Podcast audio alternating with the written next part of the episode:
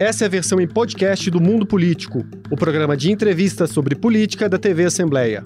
Aqui, a jornalista Vivian Menezes conversa com quem sabe tudo sobre o xadrez político em Minas, no Brasil e no mundo. Olá! Hoje no Mundo Político, nosso assunto é o exercício da liberdade de expressão no Brasil. O direito reclamado muitas vezes por perseguidos dos regimes opressores tem sido invocado com frequência pela extrema-direita. Nos últimos dias, o assunto esquentou após um influenciador defender a legalização de um partido nazista no país. Eu vou conversar com João Brant. Ele é pesquisador em políticas de comunicação e cultura e diretor do Instituto Cultura e Democracia, João, muito obrigada por atender o Mundo Político, a TV Assembleia. Eu que agradeço, Vivian. Prazer estar com vocês aqui. João, por que, a, a, na sua opinião, a liberdade de expressão hoje é uma bandeira reivindicada por personagens e grupos de extrema-direita? Olha, a gente teve, tanto nos Estados Unidos, como no Brasil, como em alguns outros países europeus, e a gente vê acontecendo pelo mundo, pelo mundo, alguns casos em que as plataformas digitais, Facebook, Twitter, etc., é, tomaram decisões de moderação de conteúdo, de remoção de posts ou é, de vídeos que afetaram uh, militantes e políticos da extrema-direita. E acho que isso se dá num contexto em que o mundo está tentando aprender a viver num, num cenário completamente diferente do que a gente tinha 10 anos atrás, onde as plataformas se tornaram o epicentro do debate público e em que não há regras até agora aprovadas pelos países de sistemas de regulação uh, para que você possa lidar com esses temas de uma maneira mais, digamos assim, resolvida. Então, o próprio Zuckerberg, o dono da Meta, né, do, do Facebook, uh, falava: eu preciso regulação, porque eu preciso que alguém me diga o que, que eu posso ou não fazer, porque eu estou cansado de apanhar é, por fazer. A, a, os democratas nos Estados Unidos dizem que ele uh, devia retirar mais, os republicanos dizem que ele já retira muito. Então, essa polêmica passou a acontecer em várias partes do mundo e aqui não foi diferente. E acho que tem a ver com esse novo cenário aí, de esse novo ambiente informacional que se criou nos últimos 10 anos. E por quê? É nesse, é nesse sentido que esse conceito é, de, de, direito, né, da, de liberdade de expressão é importante para os bolsonaristas? É nessa mesma onda? Pois é, Vivian. Liberdade de expressão, em primeiro lugar, não é um direito absoluto. Né? Ele é um direito muito importante, muito relevante, mas ele é um direito que toda vez que há colisão com outros direitos fundamentais, é, ele precisa ser equilibrado. E aí a gente precisa entender que às vezes a colisão, o choque, não é só com outros direitos, é com a própria liberdade de expressão. E acho que vale a pena a gente falar de um, de, das duas dimensões da liberdade de expressão. Liberdade de expressão tem uma dimensão individual, que é muito clara, que ela costuma ser bem, é, é, é, é vamos dizer assim, é o conceito habitual que a gente está do termo, e ele tem a ver com a liberdade de cada um se posicionar e, e se manifestar em relação às posições e às ideias uh, que ele tenha. A segunda dimensão é a dimensão coletiva, que é a dimensão que diz o seguinte: eu preciso que a sociedade esteja bem informada para a tomada de decisão.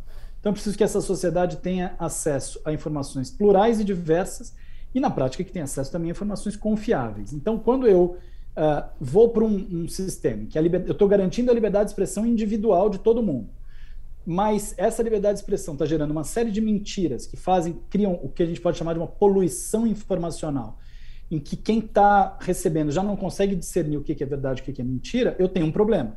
E eu tenho um problema, veja, de choque da, da liberdade de expressão na sua dimensão individual com a liberdade de expressão na sua dimensão coletiva. Como é que resolve esse problema? Essa é uma equação sempre difícil. Eu diria duas soluções ruins.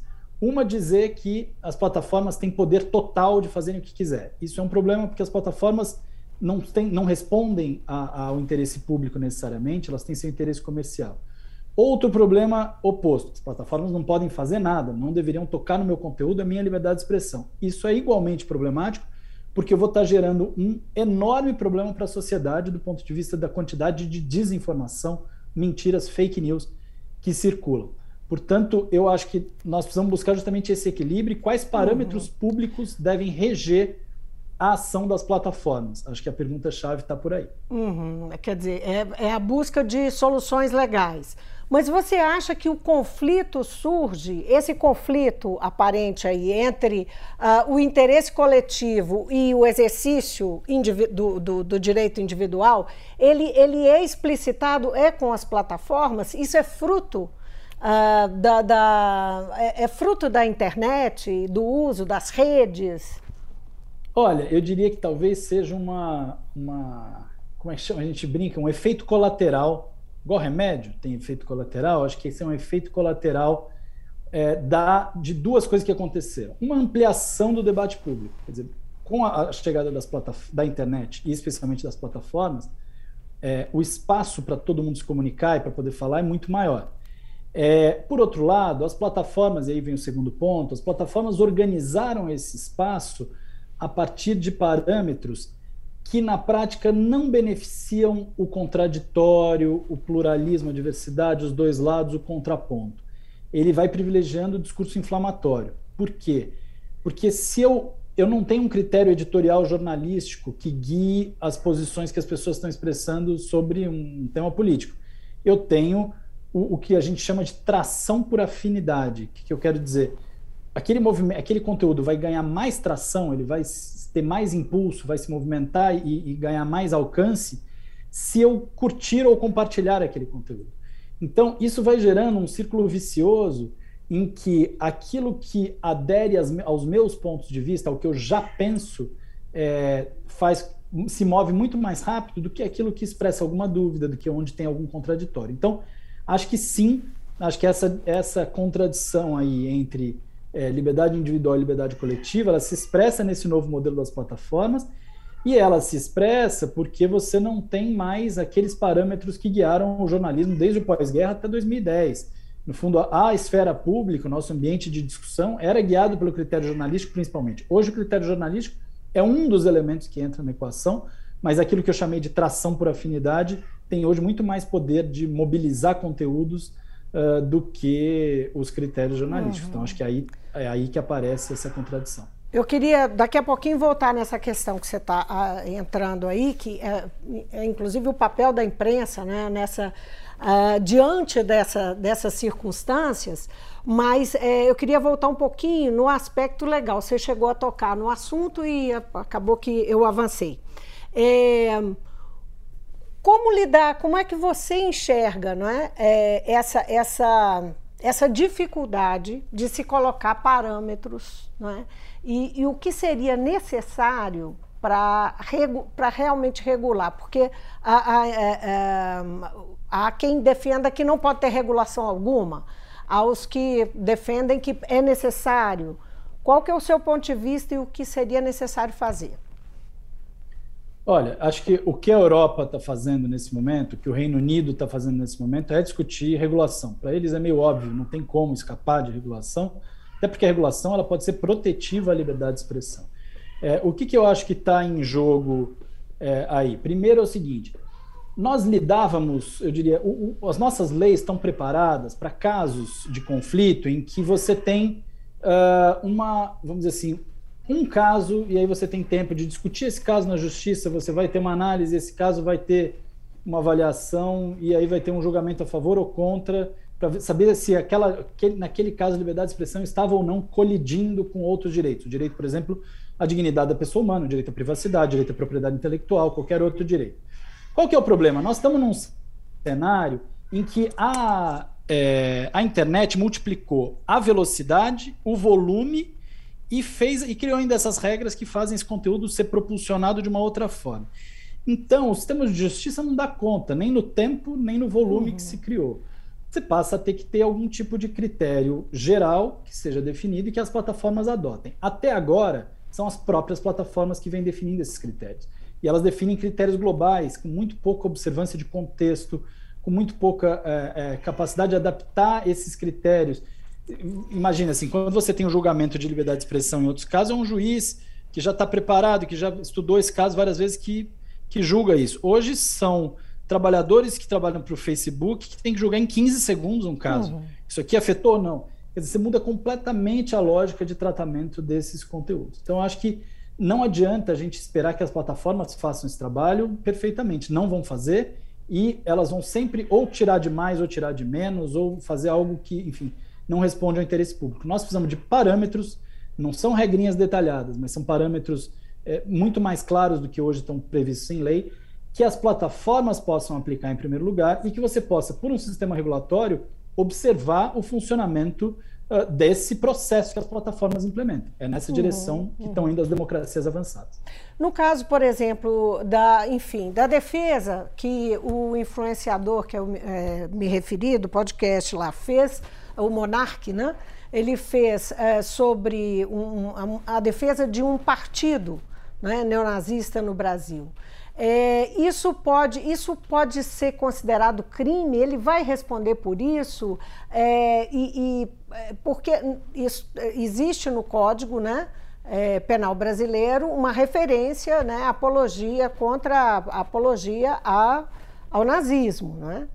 É, isso pode ser associado a uma opinião dessa, não, é, não é uma coisa um, um pouco é, complexa? Avaliar uma, é, uma, é, uma é super complexo. Esse uhum. caso do Monark, ele é um caso limítrofe, eu diria.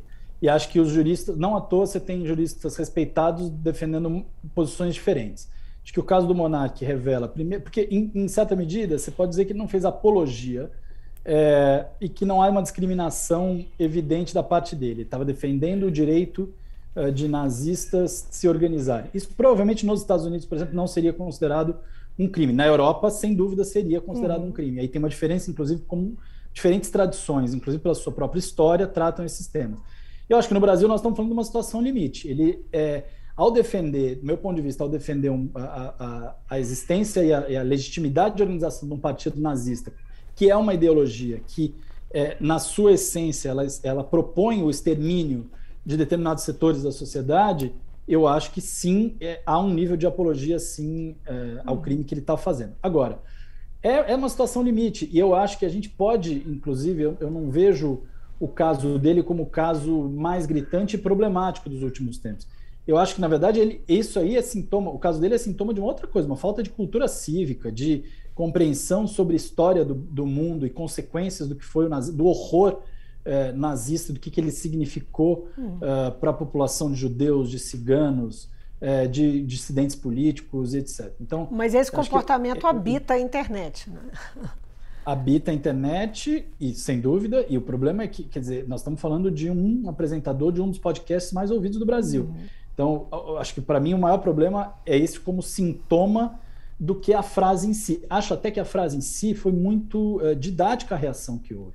Houve reação de patrocinadores, houve reação de ouvintes, houve reação de entrevistados que pediram para retirar a sua entrevista do ar, porque qualquer coisa que compactue de alguma forma com o nazismo precisa ser repelida pela sociedade. Isso vai além de uma discussão, inclusive, de liberdade de expressão. Isso é uma defesa eh, de valores democráticos essenciais para qualquer sociedade. Então, eu acho que nós estamos num tema que a liberdade de expressão é um dos. Se ele deve ser ou não condenado por ter feito o que fez, acho que pode ser discutido, mas acho que a reação política foi muito adequada uma reação de não toleramos qualquer, é, é, vamos dizer assim, qualquer flerte com o nazismo. Uhum.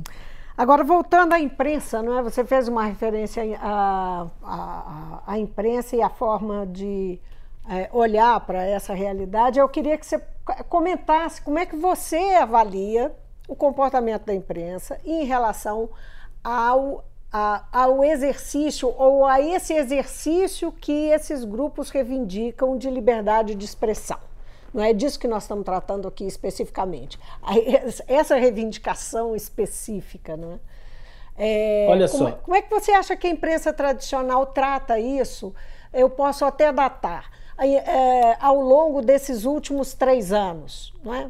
é eu queria lembrar um caso específico, uh, quando o, o, o, presidente Jair Bolsonaro, então candidato Jair Bolsonaro, aí já tem mais de três anos, ele foi ao Jornal Nacional e deu lá uma entrevista, e ele aí fala ao longo da entrevista do tal do kit gay, que era uma mentira plantada por campanha, era um, um, né, daquelas uh, típicas uh, histórias de campanha mentirosas. O fato é que ele não foi, não houve contraponto à fala dele. Ele simplesmente fez o discurso de campanha pregou uma fake news para dois apresentadores do Jornal Nacional.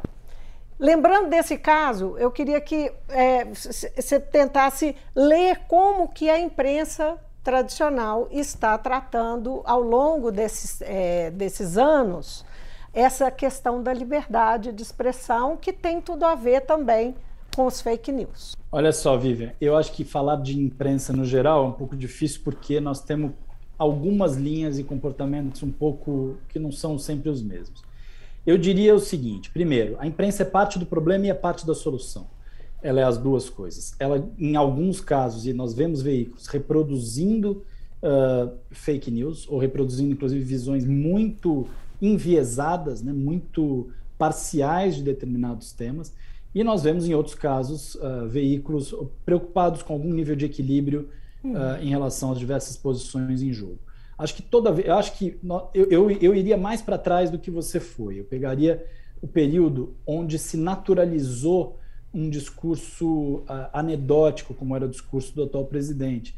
A gente lembra de programas na televisão que gostavam uhum né? O, o, atual presidente ganhou muita projeção por ser um personagem, entre aspas, interessante e anedótico para alguns programas de televisão e mesmo para jornais impressos. Então, eu acho que isso começa. Ali eu vejo um problema grave. Vejo um problema também toda vez que a gente uh, trata o fake news com dois ladismos, como se fosse só um problema de há visões diferentes. Não, onde houver mentira, isso precisa ser tratado como mentira. E acho que em alguns casos nós tivemos veículos importantes. Né? A própria Globo que você citou, acho que ela eh, já jogou dos dois lados. Ela já jogou, uhum. é, às vezes, quieta, como você deu esse exemplo, mas em outros casos sendo muito veemente e acusando mentiras, uh, fake, apontando né, fake news como de fato como mentiras. Acho que uh, tem um, um, problema muito grave que é a própria imprensa, a, a, a comunicação tradicional foi posta, posta em xeque por setores que se beneficiam das fake news. Então eles dizem: não acredite nessa turma, todo mundo, é, enfim, virou todo mundo comunista nessa equação, né? Quando a gente tem, na verdade, o contrário, eu diria: você tem um setor que se aproveita muito de desinformação, que hoje está especialmente na extrema direita, e você tem o resto da sociedade com a sua complexidade, com a sua diversidade, com os seus diversos pontos de vista. Acho que, de certa maneira, o que também precisa ser olhado é a discussão de diversidade e pluralismo, porque por muito tempo determinadas posições uh, políticas, econômicas, etc., tiveram muita dificuldade de ser ouvidas ou serem transmitidas nos veículos de comunicação tradicional. Então, é, o que eu acho que esse último período mostrou é nós estamos falando de várias posições que às vezes não têm lugar dentro da mídia tradicional e que precisam é, é, ser pelo menos entendidas e compreendidas. Todas devem ser veiculadas? Não. As posições que representarem mentiras, ou pontos de vistas é, extremistas com incitação à violência, etc., não devem ser veiculados. Mas olhar para além do que a, a, imprensa tradicional entende como seu, vamos dizer assim, a sua zona de conforto é muito importante. Agora, essa é uma escolha difícil dentro de uma redação quando alguma coisa vira notícia. Não é? Como é que você vê essa, essa dificuldade editorial? É, ignorar uma fala Vamos, vamos, vamos usar o presidente, porque o presidente é bom de, de dar de exemplos, gerar exemplos. Exatamente, gera muitos exemplos. Mas ele, ele diz algumas coisas que são notadamente inverdades. Não é? Ele diz ali no cercadinho, ele diz na live dele e tal, ele usa esses momentos para dizer coisas que são inverdades. Nem sempre, mas ele faz isso algumas vezes. É, e a tendências de se ignorar completamente, simplesmente não, não noticiar, outras que exaltam, chega a isso, mas o fato é que é, é, é, há uma diferença, de uma, uma dúvida de abordagem. Né? Como é que a gente faz? A gente ignora porque é nocivo ou a gente é, condena? Veja, Vivian, eu acho que não tem regra pronta. Eu acho que é uma análise caso a caso mesmo e eu é, de certa maneira, divido ou, ou, me solidarizo com a dor dos editores que têm que fazer essas opções várias vezes ao dia. Acho que a primeira questão é: a, o que ele está falando tem relevância para o debate público, para o interesse público? Bom, então vamos trazer para a opção de veicular ou não. Mesmo que acho que ele se coloque sobre um tema de forma mentirosa, eu acho que tem que ser veiculado. É a posição do presidente da República. É uma posição que interessa aos brasileiros saber é, em qualquer caso. O que precisa ser feito É, nos casos em que for mentira, precisa ter um forte contraponto. Nos casos em que não for mentira e for é, uma posição polêmica, vale a pena ouvir dois lados. No caso em que é, for uma posição que talvez não seja tão polêmica, mas seja relevante do ponto de vista de informação, é, pode ter no, no máximo uma, uma, cobertura, uma nota coberta, aí, alguma questão por parte dos apresentadores. Eu acho que não é uma, não temos que pensar em fórmula pronta. E eu acho que não é um bom caminho a opção por silenciar uh, figuras como o presidente da República, quando você tem, inclusive, o controle editorial. Você tem como apresentar a posição do presidente, você tem como apresentar um contraponto. Um dos problemas que a gente tem tido é que essas posições têm circulado sem contraponto. Elas circulam no WhatsApp, no Telegram da vida, e as pessoas assistem só aquilo e ainda assistem com um reforço da posição, como se só aquele ponto uhum. de vista existisse para aquela questão. Agora, é, é, na, na, na, internet a gente tem opiniões, desabafos, né? tem gente que vai para a internet desabafar, né? polêmicas Muito fabricadas ou não, né? É, discurso de ódio, não é? que é o que a gente viu crescer muito. É, é, como é que você enxerga esse, esse ambiente é, de tensão e de uh, e que é dinâmico demais, você fazia essa menção a ele para é, é, falar né, sobre como é difícil é, a justiça lidar com isso. Pensando em ano eleitoral, o que, que a gente pode esperar não é, desse ambiente da internet, das redes, enfim, das mídias digitais no momento é, em que você tem tanta contradição aí do uso né, da, da, do direito da liberdade de expressão. Olha, de fato, nós temos um ambiente de discussão hoje muito tóxico. E esse ambiente tóxico tem a ver com essa dificuldade real das plataformas lidarem com o excesso de discurso de ódio, tem a ver com essa lógica dos algoritmos de premiar discursos inflamatórios e tem a ver, é, eu acho, com essa hiperdigitalização, né, da, da, aceleração digital que aconteceu nos últimos anos, ela piorou isso, porque a, a boa parte das nossas relações hoje são digitais. Né? No meio da pandemia, em algum momento, quase que todas. Uhum. Então, você é, acaba jogando para um ambiente cujas regras não são as regras da civilidade, do olho no olho, da empatia são regras muito relacionadas a um ambiente de demarcação de posição. É, acho que a gente vai ter um processo eleitoral bastante tenso, com muito uh, discurso de violência política circulando, com muita desinformação e com uh, baixa capacidade de reação uh, das plataformas, pelo menos no tamanho e no volume que a gente espera que vai ser necessário. Então, isso leva a um desafio de que cada um de nós, como cidadão, como cidadã, esteja muito zen, se eu puder falar assim, e com, muito atento aos, ao que hum. recebe, né? Essa toxicidade nos, nos contamina, não tem como não nos contaminar. Nós não estamos, ninguém, nenhum de nós é livre disso se você mergulha nesse universo e não dá dois passos para trás. Então, eu sugiro que a gente, é, no que está sob nossa governabilidade, dê sempre dois passos para trás Sempre pense antes de, de repassar material. Sempre pense por que, que aquele material te gera tanto ou fervor ou raiva. Né? A, a, a, movimentação das, das mensagens na internet se mobiliza muito por afetos negativos e positivos.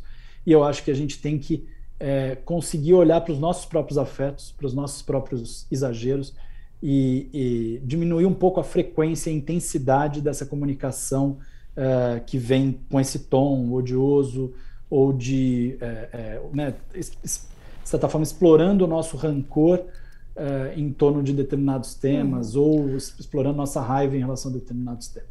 Você acha que a gente tem que se preocupar com a qualidade da nossa democracia, especialmente nesse ano? Acho que temos. Acho que nós, nós vivemos um período eu acho que bastante conturbado, com ameaças explícitas ao regime democrático. Uh, nós já vimos, na verdade, o processo eleitoral de 2018, no meu ponto de vista, ser uh, interferido por uh, perspectivas autoritárias. É, eu acho que o que o está acontecendo no Brasil digamos assim, a gente, o que está anunciado por parte de quem hoje tem muito poder é preocupante do ponto de vista é, da democracia, da sustentação dos valores democráticos. Então, eu acho que é, 2022 é um ano chave, não só pelas eleições em si, mas pelo que vai acontecer após o processo eleitoral, é, até, especialmente no final de ano até a posse. Nós temos riscos, inclusive, de questionamentos ao sistema democrático e ao processo da integridade das eleições, e isso seria um desastre para o país com consequências muito nefastas. Vamos acompanhar, que é o nosso trabalho. João, muitíssimo obrigada pela sua participação aqui no Mundo Político. Foi ótimo.